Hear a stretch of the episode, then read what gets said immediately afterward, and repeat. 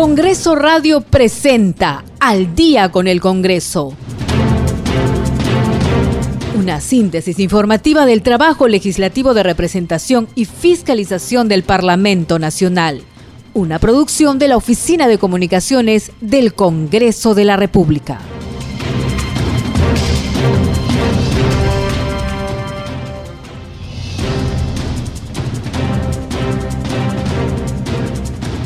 Noches, ¿cómo están? Y bienvenidos a esta edición de Al día con el Congreso, hoy lunes 4 de octubre del 2021. Mi nombre es Perla Villanueva y en los controles se encuentra Franco Roldán. Estos son nuestros titulares. El Consejo Directivo del Congreso se reunió de acuerdo a la convocatoria realizada por la presidenta del Congreso de la República, María del Carmen Alba. Y en la Comisión de Presupuesto y Cuenta General de la República se presentaron los ministros de Ambiente, de Desarrollo e Inclusión Social, de la Mujer y Poblaciones Vulnerables para sustentar el presupuesto asignado a sus respectivos sectores para el año fiscal 2022. De igual manera se presentaron el ministro de Trabajo y Promoción del Empleo, así como la presidenta del Poder Judicial. Mañana en la Comisión de Constitución, el congresista Alex Flores Ramírez del Grupo Parlamentario Perú Libre sustentará el proyecto de ley de reforma constitucional que incorpora la Asamblea Constituyente para una nueva constitución. También se abordará el predictamen recaído en el proyecto de ley que incentiva la participación de miembros de mesa y establece reglas electorales aplicables para las elecciones regionales y locales del año 2022.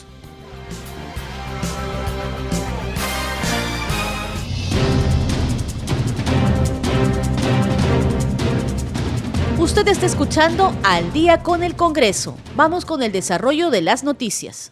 Ante la Comisión de Presupuesto, el ministro del Ambiente, Rubén Ramírez Mateo, indicó que la asignación de recursos a su portafolio para el 2022 estará destinada a reducir las brechas ambientales existentes y promover políticas medioambientales contra el cambio climático, así como proteger a las poblaciones vulnerables, afectadas a consecuencia del uso irracional de los recursos naturales.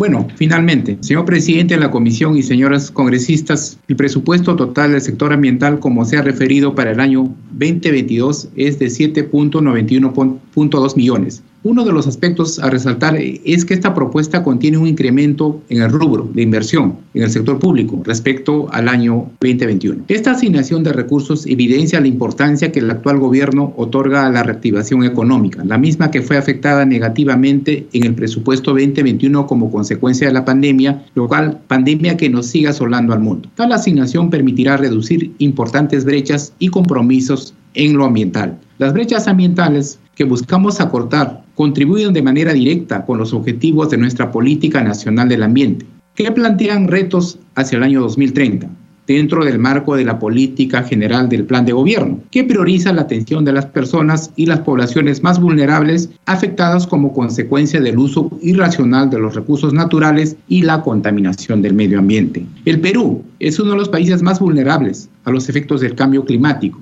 y por ello el gran desafío que enfrentamos es mejorar, remediar y cuidar el planeta. Esto será nuestro compromiso con la participación activa de la entidad pública, privada, con los ciudadanos, especialmente mediante procesos de articulación, coordinación y cooperación con entidades del Estado y la sociedad civil. Y por su parte, la ministra de Desarrollo e Inclusión Social, Dina Boluarte Segarra, indicó que el presupuesto asignado a su sector para el 2022 asciende a 5.013 millones de soles, lo cual representa un incremento de 31 millones de soles respecto al PIA 2021. Dijo que la partida garantiza la continuidad de servicios de los programas sociales del MIDIS y contempla la ampliación de recursos del Fondo de Estímulo al Desempeño. Hemos invitado a la señora Dina Baluarte Segarra, ministra de Desarrollo e Inclusión Social, para sustentar el presupuesto asignado a su sector para el año fiscal 2022. El sector Desarrollo e Inclusión Social tiene una asignación presupuestal de 5.013 millones, monto mayor en 0.6% en relación al presupuesto de apertura del año fiscal 2021. Y tiene el uso de la palabra. Presidente y señores miembros de la Comisión de Presupuesto y Cuenta General de la República. en calidad de ministra del Ministerio de Desarrollo e Inclusión Social, nos hacemos presentes hoy día para poder formular ante vuestra comisión el presupuesto de dicho ministerio. Muchas gracias. Por favor, si podemos empezar con las diapositivas. Gracias. Eh, en pantalla está el proyecto de presupuesto año fiscal 2022, pero antes de ello vamos a hacer el recuento del presupuesto 2020, 2021 y 2022. En el marco estratégico del sector, vamos a empezar por el punto número 2, ejecución financiera y metas aprobadas en el presupuesto del año 2020. Marco estratégico del sector.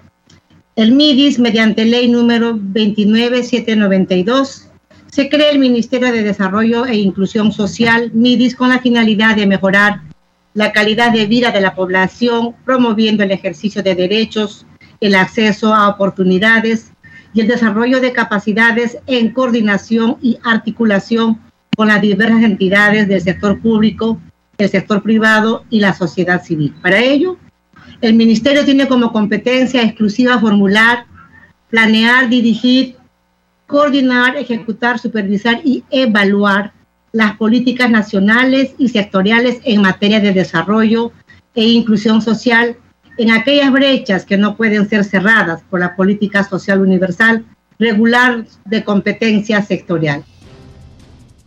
En tanto, la ministra de la Mujer y Poblaciones Vulnerables, Anaí Durán, expuso las políticas de su portafolio. Sostuvo que el sector gestiona cinco programas presupuestales con 539.500 millones de soles, que representa el 76.8% de la asignación 2022. A la lucha contra la violencia familiar le corresponde 277.700 millones de soles. Para la atención oportuna de niñas, niños y adolescentes en presunto estado de abandono, 186.900 millones de soles. Para productos específicos para la reducción de la violencia contra la mujer, 44.800 millones de soles. Para el acceso de personas adultas mayores a servicios especializados, 26.400 millones de soles para la reducción de vulnerabilidad y atención de emergencias por desastres, 3.800 millones de soles. Tenemos como invitada a la señora Anaí Durán Guevara, ministra de la Mujer y Poblaciones Vulnerables para sustentar el presupuesto asignado a su sector para el año fiscal 2022. El sector Mujer y Poblaciones Vulnerables tiene asignado un presupuesto de 702.2 millones, monto menor en menos 1.8% en relación al presupuesto de apertura del año fiscal 2021. Después de esta breve introducción, puede hacer uso de la palabra la señora Anaí Durán Guevara, ministra de la Mujer y Poblaciones Vulnerables, a quien le damos la bienvenida, le agradecemos por su concurrencia y tiene el uso de la palabra. Buenas tardes ya, señores congresistas. Muchas gracias por, por el espacio. Eh, vamos a, presentar efectivamente el, proyecto de presupuesto del año 2022 del sector mujer y poblaciones vulnerables, eh, conforme a la directiva señalada. Entonces empiezo con, el, con la exposición de las políticas y el marco estratégico del sector mujer y poblaciones vulnerables. Algunos datos que son importantes. Eh, para conocer, en el país somos más de 30 millones de habitantes, de los cuales el 51% somos mujeres. Ahí se ve la información un poco apretada, pero es importante tenerla en cuenta, ¿no? Este ministerio atiende a la, mitad del país poquito más de la mitad del país. El 51% somos mujeres, el 31% son niños, niñas y adolescentes, el 12% son peruanos y peruanas adultos mayores. Este es también importante tomar en cuenta por los cambios en la pirámide poblacional de los últimos años. El 10% de la población tiene algún tipo de discapacidad y el 30% de peruanas son víctimas de violencia física, mientras que el 52% han sufrido algún tipo de violencia psicológica. ¿no? Esto es importante tomar en cuenta porque son justamente los grupos poblacionales a los que atiende nuestro sector. ¿no? Este, Para atender estos grupos poblacionales tenemos desplegadas más de 700 intervenciones en todo el país. Ahí en el mapa se puede ver un poco apretadamente, pero tenemos 424 centros de emergencia mujer orientados a prevenir y atender los, problemas de violencia, 67 equipos de estrategia rural también para llegar ahí a los sitios más alejados, 54 centros de referencia de educadores de calle para niños que están en situación de calle. Y en la misma sesión de la Comisión de Presupuesto, la presidenta del Poder Judicial, Elvia Barrios, presentó el proyecto de presupuesto para el año fiscal 2022, centrado en ejercer la administración de justicia, garantizando los derechos de los ciudadanos y promoviendo la gobernabilidad y el ordenamiento jurídico. Tenemos como último expositor a nuestra invitada, la señora Elvia Barrios Alvarado, presidenta del Poder Judicial para sustentar el presupuesto asignado a su sector para el año fiscal 2022. El sector Poder Judicial tiene asignado un presupuesto de 3.100.5 millones, monto mayor en 1% en relación al presupuesto de apertura del año fiscal 2021. Muy buenas tardes con todas y con todos. Mi saludo a los integrantes de la Comisión de Presupuesto y Cuenta General de la República. En cumplimiento a lo normado, presentamos el proyecto de presupuesto del Poder Judicial para el año fiscal 2022. Como sabemos, nuestra misión se asienta en ejercer la administración de justicia para todas las personas, garantizando sus derechos, contribuyendo a la gobernabilidad democrática del país y al desarrollo de una sociedad desarrollada, inclusiva y pacífica, a través precisamente de un servicio moderno, transparente, ágil y eficaz en el marco de la Constitución y el ordenamiento jurídico. Como pueden ustedes apreciar en la primera diapositiva, los objetivos estratégicos institucionales están asentados en fortalecer eh, precisamente la celeridad de la Administración de Justicia del Poder Judicial en beneficio de la sociedad, también fortalecer los mecanismos de lucha contra la corrupción en beneficio de la sociedad, mejorar el diseño del flujo de litigiosidad para las personas en los procesos judiciales, impulsar la mejora de la calidad del servicio de justicia eh, para la sociedad, fortalecer el desarrollo de la transformación digital en el Poder Judicial, modernizar también la gestión institucional e implementar la gestión de riesgos de desastres. Seguimos en Al día con el Congreso y ahora les contamos que la parlamentaria Ruth Luque de Juntos por el Perú consideró que no hay amenazas en las palabras dichas por el jefe del gabinete Guido Bellido, durante sus declaraciones en el lanzamiento de la segunda reforma agraria. La parlamentaria sostuvo que hubo una interpretación inexacta de lo que declaró en quechua el presidente del Consejo de Ministros. Respecto a la segunda reforma agraria, Luque señaló que las propuestas sobre el tema no abarcan la expropiación, sino que se busca fortalecer a la agricultura familiar y pequeña con medidas como mejorar el riego tecnificado y dar programas de apoyo a las mujeres agricultoras de propuestas de expropiación, sino al contrario de fortalecimiento a la agricultura familiar y pequeña, con un conjunto de acciones que tienen que ver con mejorar el riego tecnificado, programas de apoyo además a las mujeres agricultoras, como lo ha dicho el presidente con rostro de mujer. Respecto al tema de las declaraciones del premier Guido Bellido, yo estuve allí, tengo felizmente la oportunidad de entender bien el quechua, me parece que está bien una interpretación inexacta de sus palabras, en concreto, lo que él ha señalado es que eh, él considera que este conjunto de propuestas deberían ser ah, apreciadas y valoradas por el Congreso de la República y si en caso eso no se hace, que es un poco lo que he recogido de la interpretación, es que este, el Congreso o la población debe tomar, este, sabrá, ¿no? Lo dijo de esa manera. A veces en el quechua, digamos, eh, se quiere hacer una traducción exacta y no es necesariamente así. En el quechua se tiene que hacer una interpretación del conjunto de las expresiones que se ha dado.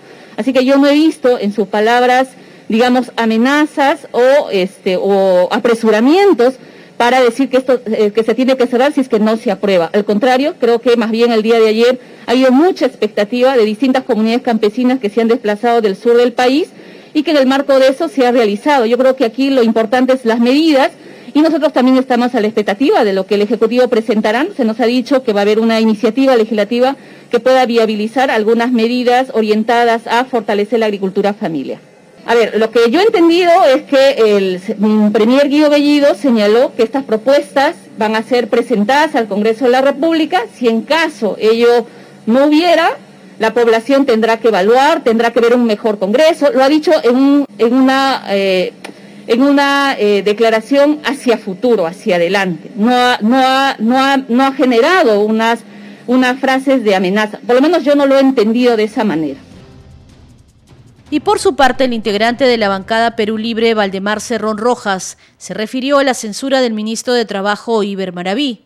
Entre otros temas, indicó que el sector privado y público deben participar en esta segunda reforma agraria, porque permiten fortalecer la gobernabilidad del país. Eso está desde el primer día que pasó ese tema. Desde el Pleno estaba corriendo ya las firmas. No sé si es inminente, necesario, eso depende de quienes lo están presentando. Es un proceso normal, es decir, la censura, las interpelaciones es parte de la democracia. Hay que esperar que sucede. Fíjese, ese es un tema normal. Se puede interpelar a cualquier persona. Ya se dio el pleno, ustedes han estado, han participado a nivel nacional, las bancadas se han pronunciado y entonces esperemos que siga de la manera más normal. ¿Cree usted que el sector empresarial debe participar en esta reforma agraria? Porque Siempre, 100%. Debe participar la empresa pública, la empresa privada y toda aquella persona, ciudadano e institución que permita fortalecer el crecimiento y la gobernabilidad de nuestro país. ¿Cuándo va a enviar el Ejecutivo el proyecto de ley de reforma agraria, la segunda reforma agraria? ¿Perdón? ¿Cuándo va a enviar el Ejecutivo el proyecto de ley? Habría que esperar ellos cuando dicen. Pero en todo caso le pregunto esto porque se ha hecho una crítica por parte, o se ha considerado una crítica o hasta una amenaza por parte del jefe del gabinete al considerar que si no lo aprueba el Congreso, usted es, parte del legislativo también. Le damos más, más, importancia a ello que a lo que estamos trabajando. Pero usted es parte del legislativo y no se siente, digamos, afectado que alguien le diga... este, si no, no me afecta porque hay que saber discriminar qué es verdad, qué no es verdad, hasta qué punto llega o hasta qué punto no llega, ¿no? No hay que dejarse llevar. ¿Y cuál es la verdad para usted, este congresista? Que nosotros estamos con la reforma agraria, que seguimos trabajando por nuestro país. Es todo. Congreso Regional. Y a esta hora de la noche vamos a presentar a nuestro compañero Josman Valverde de la Multiplataformas de Noticias. Él nos trae la secuencia regional. Adelante Josman, buenas noches. Perla, gracias. Eh, así es, vamos a mm, comenzar conociendo información que proviene desde Ancash. Y es que eh, en, ese, en esa región del norte del país estuvo la tercera vicepresidenta del Congreso, Patricia Chirinos, atendiendo el llamado de los pobladores de 10 asociaciones de vivienda de tortugas. Esto es en Casma. Eh, ¿Qué ocurre con estas personas? Ellos han sido según indican, despojados de sus viviendas arbitrariamente eh, y este lugar lo ocupaban hace más de 10 años. Por ello, la congresista Patricia Chirinos, pese a ser representante del Callao, ella es integrante de la mesa, de todas maneras ha tomado conocimiento de esta situación y ante el llamado de los mismos ha acudido a esa zona del norte del país para que sus pedidos, sus reclamos de estos pobladores sean escuchados. Eh, está pidiendo fiscalización al municipio de la zona. Ha indicado también, eh, aprovechando este contacto con los pobladores de esa zona del país, que ella eh, tiene un proyecto de ley para la formalización de las huellas comunes, busca que las poblaciones vulnerables de todo el país, como en este pueblo joven de Nuevo Chimbote, Costa Verde, que también ha sido visitado en el marco de esta estas actividades de trabajo que ha tenido en el lugar, eh, puedan recibir alimentación básica y sobre todo alimentación de calidad. Otra zona visitada es el asentamiento humano Villa Tahualpa, en Nuevo Chimbote. Allí están solicitando que COFOPRI y el municipio provincial del Santa le den pronta solución a los problemas de titulación. Por ello, la congresista, luego de recorrer eh, todos estos asentamientos humanos, estas asociaciones de vivienda en Ancash, ella eh, está garantizando que va desde el Congreso a apoyar a estos pobladores para que logren eh, sus demandas, sus inquietudes sean atendidas. En este último caso, para lograr que el saneamiento de los lotes eh, se haga una realidad y puedan acceder así a los programas sociales. Así que ese es en síntesis el resumen del trabajo que ha tenido eh, este último fin de semana la congresista Chirinos. Pero ahora nos vamos también a conocer qué ocurre en Huancavelica, Perla, y es que este contacto entre los congresistas y la población es básico para que los parlamentarios conozcan cuáles son las demandas, las inquietudes de la ciudadanía. y muchos de los parlamentarios cuentan con oficinas descentralizadas en sus regiones. Esto también ocurre con el congresista Wilson Soto, quien ha inaugurado el último fin de semana precisamente esta oficina de enlace. Eh, señala que esto va a permitir un, un acercamiento con los pobladores de la zona de Huancavelica y espera también que este espacio sirva para que los ciudadanos puedan alcanzar sus necesidades en relación a las funciones que cumple él como parlamentario. Para la atención, él lo que les está pidiendo, eso sí, es tomar muy en cuenta las medidas de bioseguridad que debe haber al momento de visitar esta oficina de enlace, porque así, señala él, se van a cuidar todos, tanto quien va a tomar contacto como quien trabaja en, esa oficina descentralizada. Así que eh, una de las maneras, señala él, de poder tener este acercamiento es previa vía telefónica con el coordinador para eh, obtener una cita y así acercarse a eh, este despacho descentralizado. ¿Dónde está ubicado en Huancavelica? Según indica y ya lo ha compartido además en sus redes sociales, es en la calle Augusto Beleguía 795, segundo piso en Huancavelica. Así que esta es la oficina descentralizada del congresista Wilson Soto, que al igual que él, eh, muchos congresistas en las regiones cuentan con estos espacios, Perla, para poder recibir eh, directamente a los ciudadanos y conocer sus inquietudes, sus demandas, sus denuncias en muchos casos para poder hacer la fiscalización correspondiente también de toda de todo lo que requiera la población. Así que esta es la información, eh, Perla, de lo ocurrido en las últimas horas. Vamos a retornar contigo a estudios para el desarrollo de más noticias. Adelante. Muy bien, Josman, gracias por esa información. Nos enlazamos contigo en las siguientes ediciones.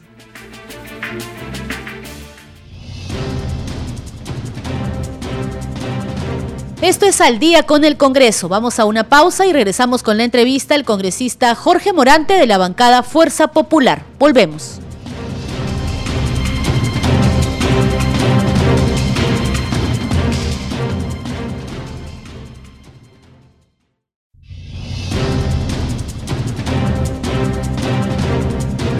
Bienvenidos a la segunda media hora informativa en Al día con el Congreso. Vamos a repasar nuestros titulares.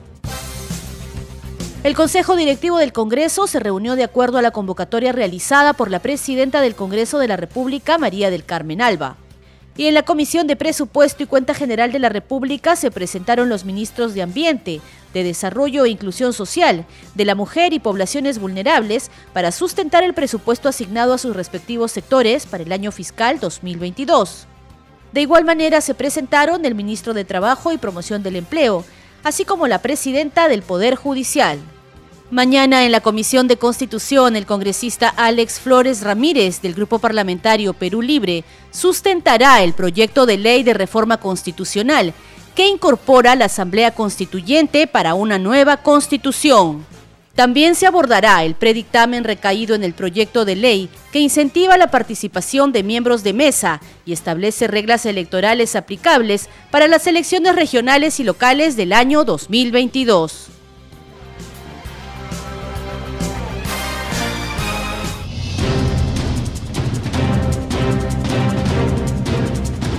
Volvemos en al día con el Congreso y ahora les vamos a contar que el ministro de Trabajo Iber Maraví no convenció a la mayoría de las bancadas durante la interpelación en el Pleno. Por ello, aquí en el Congreso se alista una moción de censura en su contra. Los legisladores, con excepción de la bancada oficialista, solicitaron su renuncia al cargo. El informe es de la multiplataformas de noticias del Congreso. El ministro de Trabajo, Iber Maraví, fue interpelado por el Congreso para que aclare sus presuntos vínculos con movimientos terroristas, pero no convenció a la mayoría de bancadas. Es por ello que congresistas de Alianza para el Progreso, Fuerza Popular, Renovación Popular, Avanza País y Somos Perú Partido Morado firmaron una moción de censura que supera ampliamente el 25% del número legal de parlamentarios. La moción que sería presentada en las próximas horas depende de la decisión que tome el ministro Maraví, ya que los legisladores, con excepción de la bancada oficialista, solicitaron su renuncia al cargo. Según se lee en el documento firmado, durante su presentación el ministro Iber Maraví no ha logrado desmentir de manera satisfactoria las múltiples pruebas que lo vinculan con Sendero Luminoso y su fachada política Movadef. Como se recuerda, el presidente del Consejo de Ministros, Guido Bellido, advirtió al legislativo que iba a presentar una cuestión de confianza para evitar que Maraví sea censurado.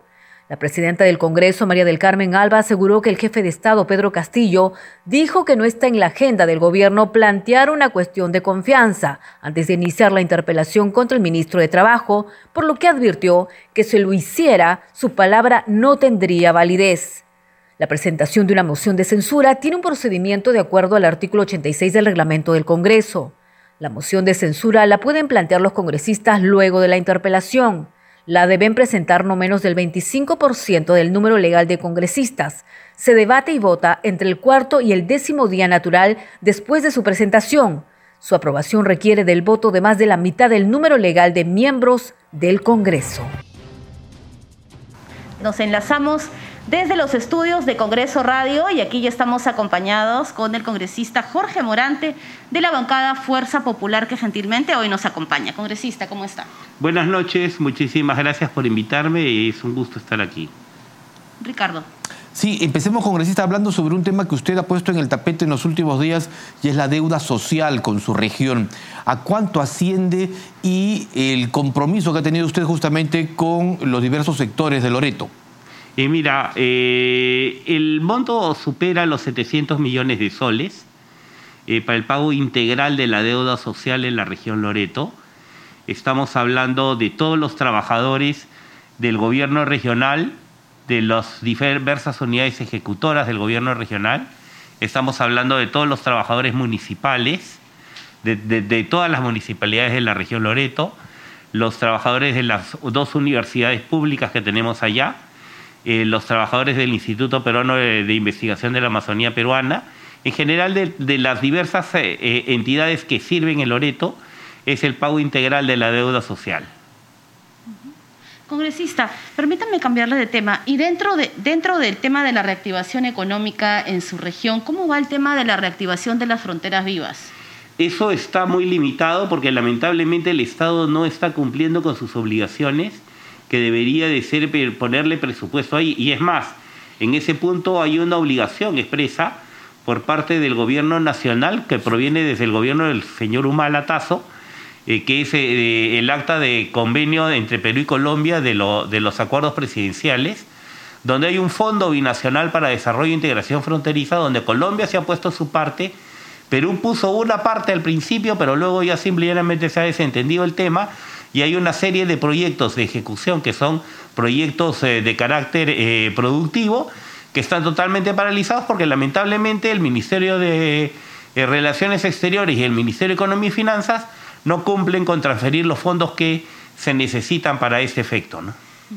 ¿Y, qué sectores o qué poblaciones son las que se ven afectadas con esta, digamos, eh, resistencia? Eh, todo, todo lo que es la cuenca del Putumayo, que estamos hablando ahí, que son más de 1.200 kilómetros de frontera entre Perú y Colombia, y la zona del Bajo Amazonas, que es lo que se conoce como la zona del trapecio de Leticia, en toda esa zona, que está enfrente de Caballo Cocha, Isla Santa Rosa, Islandia, toda esa zona es la que se ve afectada porque por ejemplo, hay, hay, hay, este, proyectos ahí de impulso de producción de cacao, de piscigranjas, de este, trabajos con madera en bosques manejados y de esa forma evitar la tala ilegal, el manejo ilegal de la madera, también sustitución pues, de cultivos con unos buenos programas de cacao como de piscigranjas también, porque ya están produciendo incluso chocolate, chocolate de las comunidades nativas en, la, en, eh, en Caballo Cocha, tienen hasta su fábrica y que, que ya están comenzando a vender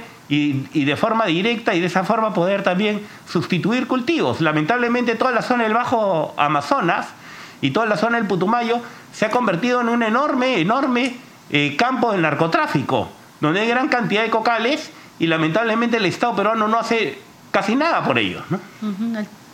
el tema de la minería ilegal también y por cierto la semana pasada fue invitado el ministro de Energía y Minas a la comisión, comisión que usted integra también. ¿Se va a reprogramar la citación para el ministro? Eh, sí, entiendo que la comisión ya le está reprogramando, no estoy muy seguro si está para este miércoles, pero me imagino que será para el siguiente miércoles si no.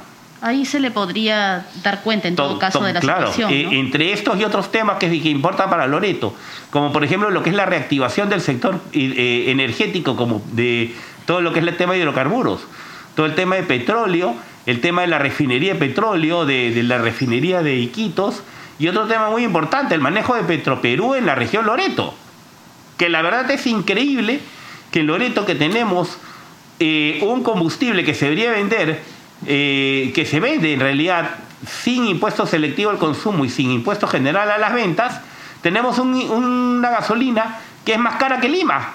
Y en Lima tú sí pagas IGB y selectivo al consumo. Es increíble. Muy bien, congresista. Muchas gracias por haber estado con nosotros. Eh, Ricardo también estuvo en Congreso Televisión. Seguimos en Al día con el Congreso y ahora nos acompaña el congresista Jorge Morante de la bancada Fuerza Popular y representante por Loreto. Él tiene la gentileza de estar esta noche con nosotros. Congresista, coméntenos porque sabemos que usted está trabajando sobre un proyecto de ley eh, precisamente muy interesante, muy, muy importante. Eh, buenas noches, ¿cómo estás? ¿Qué tal? Eh, muchísimas gracias. Sí, tenemos varios proyectos de ley que estamos trabajando. Hay algunos que es, por ejemplo, el pago de la deuda social, otro que es el tema de la prórroga en la entrada en vigencia de la prohibición de uso de productos de tipo tecnopor para lo que es eh, eh, como envases para la alimentación. ¿Cuándo vence esta vigencia? Esto vence ahora en noviembre. Entonces, ¿qué sucede? Que durante esos dos últimos años, las empresas, sobre todo las que venden comida, las que venden y las que venden, por ejemplo, este tipo de plastiquerías o estas cosas, eh, han caído pues en un serio problema por la pandemia. Muchas de ellas han tenido que entrar a este han tenido que entrar a reactiva y ahí estoy incluyendo por ejemplo restaurantes, pollerías, cualquier tipo de tema de venta de comida. Entonces, ¿qué es lo que sucede? ¿Cuál es el problema? Eh, al no existir una reactivación económica potente, evidentemente esas empresas están en serios problemas. Han entrado a reactiva, tienen precios que pagar tienen préstamos que pagar. Deudas. Deudas. Entonces, ¿qué es lo que sucede? Que estos productos, que son las, las popularmente conocidas como promolas, que son las que, por ejemplo, donde te ponen el pollo a la brasa, el chifa, ¿no? Lo que sea, ¿ok? Eh, estas que son de Tecnopor, las clásicas, las de siempre. Estas, por ejemplo, te cuesta, por decirte un precio, 250 soles el millar. ¿correcto? Mientras que aquellas que son las biodegradables te cuestan 750 soles el millar. Es decir, te cuestan tres veces más. Y al costarte tres veces más, evidentemente esto se va a recargar al precio del producto final, que es, digamos, el menú o lo que sea que te estén vendiendo. Y si encima los precios de los alimentos están subiendo como están subiendo, ¿no? esto evidentemente va a castigar más el precio y va a afectar al consumidor final. ¿no? Entonces, nosotros procuramos ver posibilidades que por uno o por otro medio se puede evitar cargarles un sobreprecio al consumidor al momento de poder asistir con sus alimentos. Por ejemplo, por decirte, eh, el caso, en el caso de los la gente que te vende emoliente, ¿no? Emoliente, te venden tu gelatina en la calle. Y los desayunos. Los desayunos, exacto. Los típicos, todo el mundo que salen en el metropolitano, que salen en los buses, Paran en los sitios, tienen su desayuno. ¿Cuánto te cuesta tu vasito de moliente? Un sol. ¿Correcto? O de tu sábila, de lo que sea. O tu maca, lo que sea. ¿no? Eso le cuesta un sol. ¿Correcto? Ese sol, digamos, ahí ya tiene incluido el precio del vasito. Que normalmente es de Tecnopor. Ese vasito que te cuesta, que, que tú estás consumiendo, te cuesta en realidad 10 centavos. ¿No? Pero si ese vasito, el, que te vende el emoliente y demás, pues ya lo asume como parte de su costo. ¿Correcto? Está dentro de tu sol, ahí es el costo del vaso. ¿Ok? Pero si ese vasito ya no va a pasar a costarle al, aquel que te va a vender eh, tu desayuno, ya no le va a costar 10 centavitos por vaso o 5, centavos por vaso, sino le va a pasar a costar 30 centavos por vaso, ¿correcto? Eso ya te lo va a tener que cargar a ti. ¿Y eso qué significa? Que, digamos, aquel vasito, vasito que te podría costar un sol, va a tener que pasar a costarte un sol 20, un sol 30. Y si ya están en un sol 20, un sol 30, ya pues el, que te va a vender eso no va a estar pues con sencillito en el bolsillo para estar dando vuelta cada rato, ya te lo va a redondear de frente a sol 50.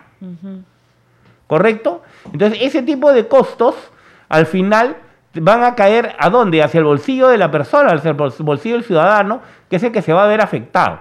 Nosotros estamos planteando, estamos planteando claramente que haya una, no, no, no que se elimine este tema, pero que sí se prorrogue por dos años, porque al prorrogarse por dos años le das espacio a las empresas a que puedan, eh, digamos, a recolocarse en el mercado en la medida de que se supone que ya va a haber una verdadera reactivación económica. Y segundo, que se supone que además ellos ya van a estar más libres después de haber ido pagando tanto su tema del Reactiva Perú.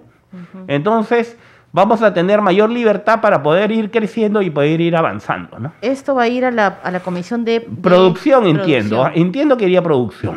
Bueno, esperamos entonces que pueda llegar eh, eh, este, esta, esta, propuesta pronto, congresista. Sí, porque sobre todo los plazos ya se vencen. Sí, y, de otro lado, eh, usted durante su semana de representación, imaginamos, ha podido constatar la situación en su región, ¿no? El tema de los agricultores, de los productores de cacao. Eh, con este tema de la reactivación económica, ¿cómo la están pasando? Eh, no, le están pasando muy mal en general. En general, los precios de todo tipo de insumos han crecido sobremanera. Ha crecido muchísimo y en buena parte por la, en buena parte por la incertidumbre política y económica que hay en el país eh, en los últimos, digamos, 80, 100 días, ¿no? los costos en general de todo lo que son insumos han crecido sensiblemente y eso está afectando directamente la canasta familiar básica, ¿no? Porque buena parte de la producción se realiza ahí, ahí mismo, ¿no? Tanto a nivel de arroz, a nivel de pollo, a nivel de, los pescados, lo que se pesca, y todo esto eh, tiene una serie de sobrecostos porque, por ejemplo, el costo del combustible en Iquitos es sumamente alto, es tremendamente costoso, tan costoso como Lima o más. No obstante que nosotros tenemos exoneraciones de IGB selectivo al consumo. Ahí realmente Petroperú está haciendo una verdadera fiesta. Y eso no se puede seguir permitiendo. El ministro de Energía y Minas estaba citado para la, para la, comisión de la semana pasada. ¿Podría ser que durante una nueva situación usted pueda dar cuenta de eso? Sí, evidentemente. En la, sesión. Evidentemente, ni bien se presente el ministro, vamos a tener que exigir que hagan una, que hagan una explicación bastante más clara de este asunto. La vez pasada fueron, y la vez pasada también hablaron algo de esto, y lo dijeron muy, muy tangencialmente, pero evidentemente esa información no nos satisface en lo más mínimo y seguimos adelante en el tema. La Contraloría General de la República ya entró a chequear ese asunto, y entró a ver ese tema, y entiendo que están trabajando fuertemente porque ver cómo, cómo se está generando ese, ese, ese, sobrecosto. el sobrecosto, ¿no? Y Correcita, ya para ir terminando, el tema de la vacunación, ¿cómo va en su región y qué es lo que falta? Bueno, eh, personal de el, salud, claro, personal médico. El tema es que evidentemente nosotros tenemos un problema que es una región muy grande, somos la tercera parte del territorio del país, pero además tenemos el problema que hay muy poca conectividad. O sea, tú te conectas o por lancha, o por deslizador, o por avión. No hay otra forma, no hay carreteras en mi región. En mi región no hay carreteras. Y si las que hay son muy pocas. Entonces, ¿qué pasa? Hay muchos problemas para poder desplazarse y, y hacer la vacunación generalizada en toda la región. Pero estamos más o menos en un 27% de vacunados con primera y segunda dosis. Pero definitivamente se necesita hacer mucho más y en ese aspecto necesitamos el apoyo del gobierno nacional para que pueda permitir y dar los presupuestos necesarios para poder generar los traslados de la, de la gente, del personal de salud con los equipos necesarios para poder hacer una vacunación efectiva a lo largo y ancho de toda la región. Muy bien, congresista. Muchísimas gracias. Sí, le agradecemos por habernos acompañado esta noche en Al Día con el Congreso y cuando guste. Eh, no, sí, encantado y de verdad invitar a la gente, invitar a los pobladores de nuestro país que visiten Loreto.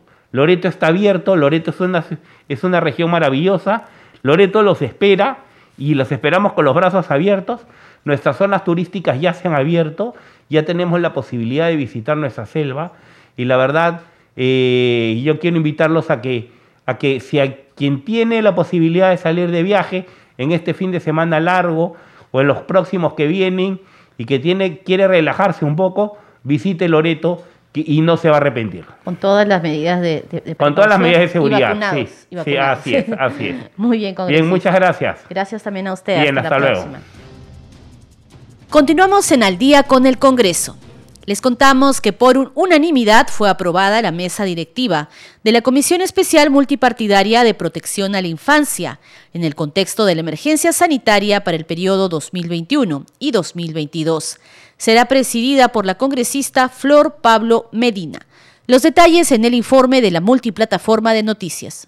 La Comisión Especial Multipartidaria de Protección a la Infancia en el contexto de la emergencia sanitaria quedó instalada tras elegir a su mesa directiva que encabeza la parlamentaria Flor Pablo Medina de la bancada Somos Perú Partido Morado, acompañada de la legisladora Jessica Córdoba Lobatón de Avanza País, quien ocupará la vicepresidencia, y la congresista Rosángela Barbarán Reyes de Fuerza Popular como secretaria. La titular de la comisión instó a sus colegas a trabajar de manera unida y coordinada, buscando construir y tomar decisiones en favor de los niños que merecen un apoyo importante de parte de todos pero ellos son los que están en este momento viendo una serie de carencias, una serie de dificultades y creo que por ellos tenemos que unirnos para trabajar de manera mancomunada, de manera coordinada, buscando construir. Ese es el ánimo de esta comisión, porque creo que nuestros niños, nuestras niñas, nuestros adolescentes lo merecen. Esta comisión va a cubrir desde los cero años, desde los pequeñitos, desde los bebitos, hasta los niños eh, de 17 años.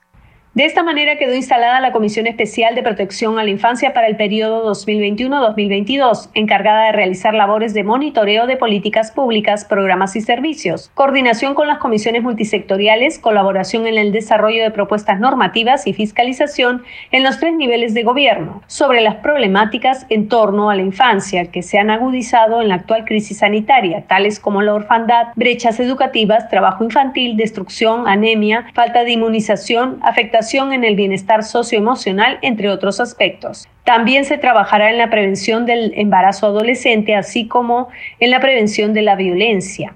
De igual forma, se contará con la participación de menores para escuchar sus necesidades. Dicho grupo especial realizará sus sesiones de manera semipresencial y en algunas oportunidades en forma descentralizada los días viernes a las 10 de la mañana. La presidenta de la comisión adelantó que este lunes a las 10 de la mañana se realizará una visita al Hospital del Niño de San Borja para reunirse con su director y conocer in situ el nivel de atención que tienen los menores que se encuentran hospitalizados. Continuamos con más información en Al día con el Congreso. En sesión extraordinaria, la Comisión de Economía debatió el informe del grupo de trabajo encargado de establecer los criterios para la designación a los directores del Banco Central de Reserva, que coordinó el congresista Carlos Anderson. Se acordó realizar la votación en la siguiente sesión para poder incluir algunos aportes.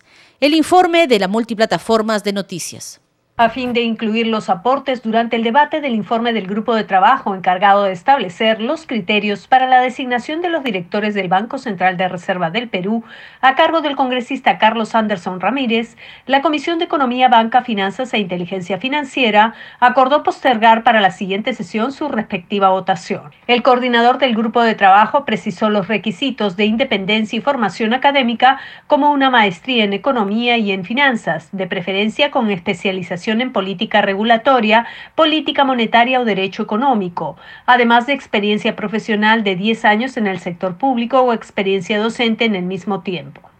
También se refirió a las incompatibilidades para ejercer el cargo para evitar conflicto de intereses y asociaciones. Consideramos que no pueden ser directores los que cuenten con antecedentes policiales, judiciales y o penales los que tengan procedimientos administrativos o procesos judiciales en curso, así como sentencias firmes. En tercer lugar, los que hayan sido socios o hayan tenido cargos de alta dirección en empresas del sistema, financiero, del sistema financiero peruano o hayan dirigido una empresa o sociedad con la que exista conflicto de intereses por la información privilegiada y reservada del Banco Central de Reserva al respecto, la congresista Patricia Juárez saludó la labor realizada por el grupo de trabajo y consultó si estos criterios se aplican también a los directores que elegirá el Ejecutivo, tema que no es obligatorio. Sin embargo, Anderson sostuvo que se cambiará la ley orgánica del BCR para que los requisitos planteados sean ley, a fin de contar con los altos estándares que requieren dichos cargos. Creo que es importante siempre tener parámetros y, fijar parámetros altos para la elección de todos los funcionarios públicos en general. Es por eso que también se están trabajando a pedido de la Contraloría y de Defensoría del Pueblo también criterios para establecer la idoneidad de los ministros de Estado y de los funcionarios que trabajan en el Estado. Por su parte, la parlamentaria Noelia Herrera opinó que era insuficiente pedir una maestría, por lo que planteó que se tenga también como mínimo un doctorado e incluso un postdoctorado. No obstante, su colega Carlos Anderson aclaró que el estudio realizado por el grupo de trabajo se basó en las experiencias de los mejores bancos centrales del mundo. Congreso en redes. Y a esta hora tenemos nuestra secuencia Congreso en redes para conocer cuáles han sido las publicaciones de los parlamentarios en la jornada de hoy. Nos vamos a enlazar rápidamente con nuestra compañera Estefanía Osorio. Estefanía, adelante. Bienvenidos a Congreso en Redes. Es momento de ver las publicaciones más destacadas de todo lo que publican los congresistas de la República en esta oportunidad en la cuenta de Twitter. Empezamos con una publicación de la congresista eh, Vivian Olivos, quien menciona que en su regreso a Araguay, provincia de Canta, se comprometió a gestionar ante el Miragri la ejecución de obras para el desarrollo agrario. También publica un video donde se le ve conversando con eh, la población y los representantes de diversas comunidades campesinas. A su turno, la congresista Ruth Luque menciona que el cronograma de elección del TC debería permitir la convocatoria amplia, adecuada, valoración tachas, buen proceso de entrevistas y revisión rigurosa de la Contraloría. Ella menciona que reducir más los plazos implica un cronograma express que nos conduce a repetir errores anteriores. Y a raíz también de la noticia de la reforma agraria, la presidenta del Congreso mencionó en su cuenta de Twitter, el día de ayer se pronunció, diciendo que un día como hoy el dictador Juan Velasco dio un golpe de Estado al gobierno democrático de Fernando Belaunde. Su régimen, además de expropiar empresas y violar la libertad de prensa y los derechos humanos, emprendió reformas que agravaron la situación económica del país. Y si quieren conocer más acerca de lo que viene sucediendo en el Congreso, de todo lo aprobado, de todas las iniciativas legislativas, no se olviden de conocer el resumen de actividades de la semana. Ya se encuentra publicado el boletín informativo La Voz del Congreso. Lo pueden encontrar en la cuenta de Twitter, en la cuenta oficial del Congreso de la República. Seguimos conectados aquí viendo todo lo que hacen los congresistas de la República. Algunos ya se encuentran en las sesiones, en las comisiones y otros eh, congresistas en sesiones descentralizadas. Vamos a seguir atentos a lo que viene sucediendo en Twitter, también que nos pueden seguir a través de las redes sociales, estamos como Congreso Perú y también a través de Congreso Radio. Conmigo será hasta la próxima. Gracias Estefanía por esa información. Nos enlazamos en las siguientes ediciones. Buenas noches. Esto es Al día con el Congreso. Vamos con los titulares de cierre. El Consejo Directivo del Congreso se reunió de acuerdo a la convocatoria realizada por la presidenta del Congreso de la República, María del Carmen Alba. Y en la Comisión de Presupuesto y Cuenta General de la República se presentaron los ministros de Ambiente, de Desarrollo e Inclusión Social, de la Mujer y Poblaciones Vulnerables para sustentar el presupuesto asignado a sus respectivos sectores para el año fiscal 2022. De igual manera se presentaron el ministro de Trabajo y Promoción del Empleo, así como la presidenta del Poder Judicial. Mañana en la Comisión de Constitución, el congresista Alex Flores Ramírez del Grupo Parlamentario Perú Libre sustentará el proyecto de ley de reforma constitucional que incorpora la Asamblea Constituyente para una nueva constitución.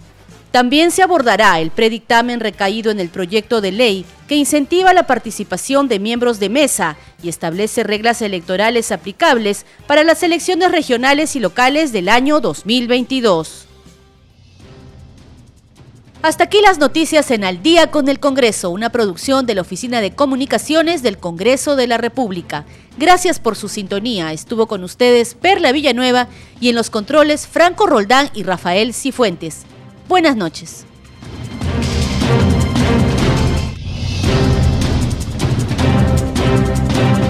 Congreso Radio presentó Al día con el Congreso. Una síntesis informativa del trabajo legislativo de representación y fiscalización del Parlamento Nacional una producción de la Oficina de Comunicaciones del Congreso de la República. Los invitamos a visitar nuestras redes sociales y sitio web ingresando a www.go.p.